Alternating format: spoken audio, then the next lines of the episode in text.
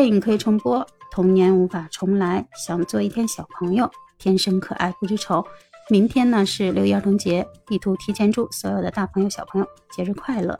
今天呢就聊点跟小朋友有关的故事。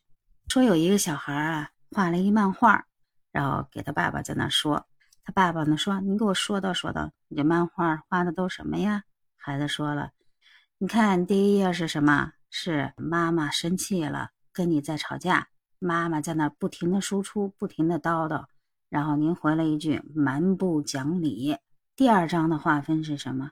是啊，妈妈呀踹了爸爸一脚，爸爸在那发出了啊的一声惨叫。第三页是什么呀？第三页是爸爸在那跪榴莲，哎，然后妈妈坐在沙发那儿，哈哈哈直乐。然后第四页是什么？啊，妈妈甩了爸爸一耳光，爸爸又惨叫了一声啊。整个漫画画下来，特逗。有网友说了：“说这明明就是穿着抹胸裙的爸爸被妈妈又踹又打之后，跪在榴莲上举牌道歉，老婆对不起。”还有人说了：“说我们已经知道了，这爸爸被家暴了，这妈妈这么厉害，这叫妈妈殴打爸爸的一天。